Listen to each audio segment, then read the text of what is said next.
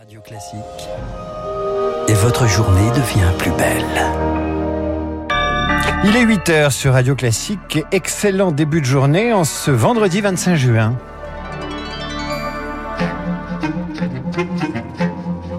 7h30, 9h, la matinale de Radio Classique avec David Abiker. Et à la une ce matin, l'été sous la menace du variant Delta du Covid va-t-il gâcher les vacances Dans les Landes, le gouvernement mise tout sur la vaccination.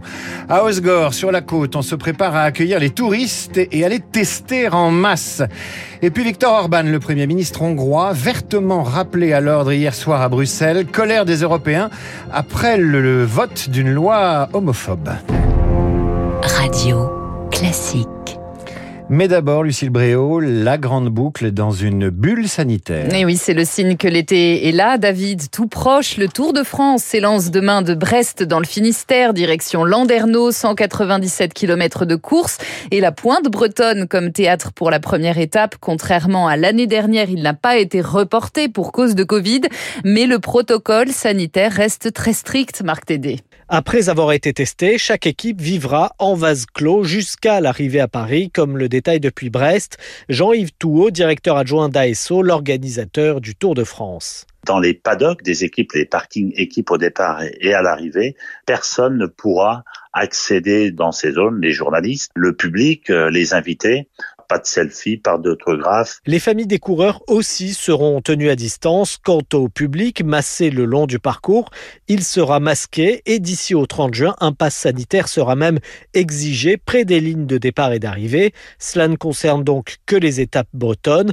À Perros-Guirec, c'est toute l'organisation de l'événement qui a été bouleversée.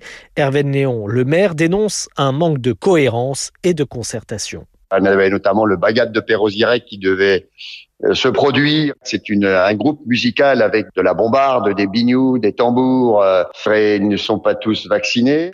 Il y a un certain nombre d'animations qu'on va devoir annuler parce que ça va être trop compliqué. Le dispositif sera allégé dès mercredi lors du contre-la-montre à Laval, mais les organisateurs restent vigilants et se disent prêts à maintenir un protocole strict en cas, par exemple, de résurgence du virus. Et elle a une également cette question. Le variant Delta du Covid va-t-il gâcher nos traités? On en rêve tous de profiter de la plage sans masque, de longues soirées qui s'étirent dans la douceur estivale, l'été des retrouvailles avec la vie d'avant. Oui, mais le mutant indien pourrait troubler la fête. Dans les Landes, il représente désormais 70% des nouveaux cas. Le gouvernement envisage de différer d'ailleurs la levée des mesures sanitaires dans le département le 1er juillet. Un plan d'action renforcé va être mis en place pendant 7 jours, Rémi Pfister. 20 000 doses supplémentaires sont attendues dans les 7 prochains jours. Objectif, vacciner les 20-50 ans qui désertent les centres de vaccination. Un plafond de verre semble avoir été atteint pour cette tranche d'âge. Seule solution alors s'appuyer sur les cabinets de ville présents sur tout le territoire. Un changement de stratégie nécessaire pour contrer le variant Delta, selon Didier Simon, généraliste dans les Landes. Aujourd'hui, en médecine générale, on vaccine au fil de l'eau. Une consultation peut être en échec. À la suivante, ils peuvent accepter et il faut être prêt à les vacciner dans la foulée. Pas dire on va vous vacciner dans 10 jours. Donc justement, on est en train de définir les modalités d'alimentation des cabinets de médecine générale en vaccin Pfizer qu'on réclame depuis des semaines et des semaines pour remettre un peu dans le circuit des médecins généralistes qui pour beaucoup ont renoncé à la vaccination. Autre inquiétude, les EHPAD avec 70% des contaminations dues au Delta, des clusters se forment à nouveau dans les maisons de retraite.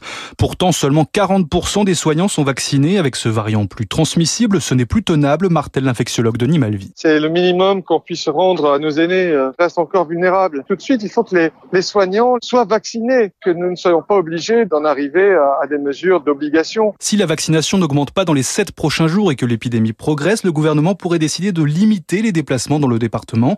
Les bars et restaurants pourraient également fermer à nouveau. Et les villes côtières, elles se préparent. Osgore, 4000 habitants à l'année, accueillera 50 000 personnes cet été pour prévenir la formation de clusters. Son maire, Christophe Vigneault, a pris les devants. D'abord, on a mis une présence policière un peu plus accrue euh, au niveau de la police municipale, puisqu'on a euh, engagé euh, trois personnes supplémentaires et un renfort de gendarmerie qui est déjà arrivé et qui va se renforcer d'ici la fin du mois. Parallèlement à cela, on a un effectif de vigiles. Ces vigiles auront principalement comme zone d'intervention le centre-ville et la plage qui sont des lieux où sont concentrés restaurants et boîtes de nuit. Et en dernier lieu, on a mis en place un centre de dépistage anti-Covid où il y aura du PCR, des tests antigéniques gratuits, placés en plein centre-ville pour protéger tout le monde et pouvoir passer les vacances en toute sécurité.